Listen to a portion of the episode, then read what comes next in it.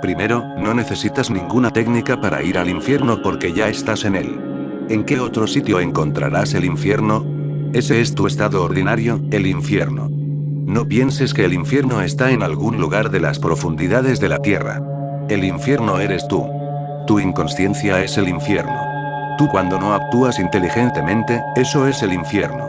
Y como muchísima gente actúa de forma no inteligente, el mundo está siempre angustiado. Y a no ser que te ilumines, seguirás más o menos neurótico. Ahora bien, la gente sigue preparándose para más y más destrucción. Eso es lo que hacen vuestros científicos, eso es lo que hacen vuestros políticos. Hace algún tiempo me contaron una bella historia. Después de la Segunda Guerra Mundial, Dios estaba muy aturdido. No podía dar crédito a sus ojos.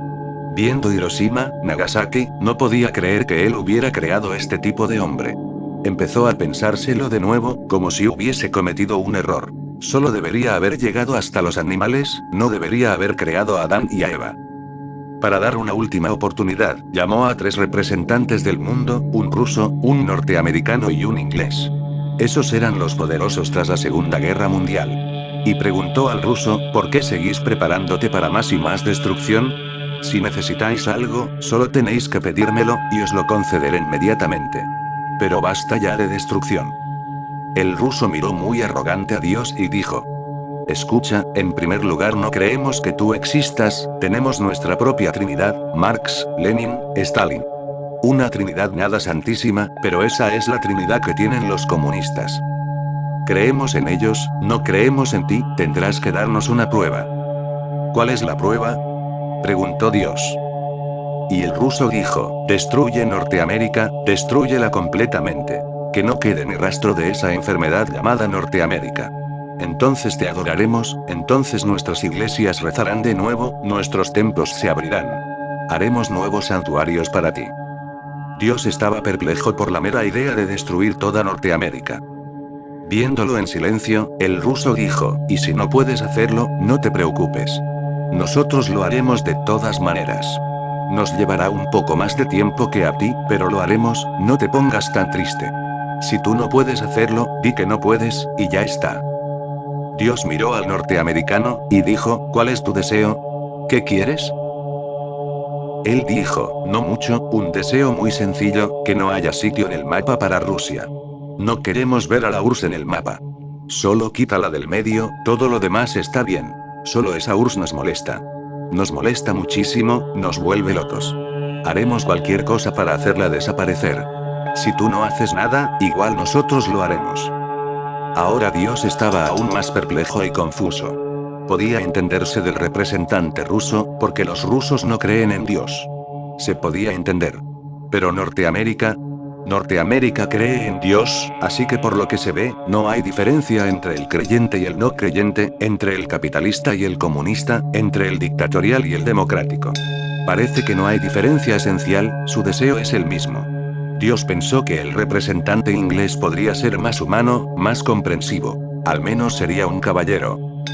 Dios le preguntó, ¿cuál es tu deseo? ¿Qué quieres? El inglés dijo, satisface los deseos de esos dos simultáneamente, y nuestro deseo estará satisfecho.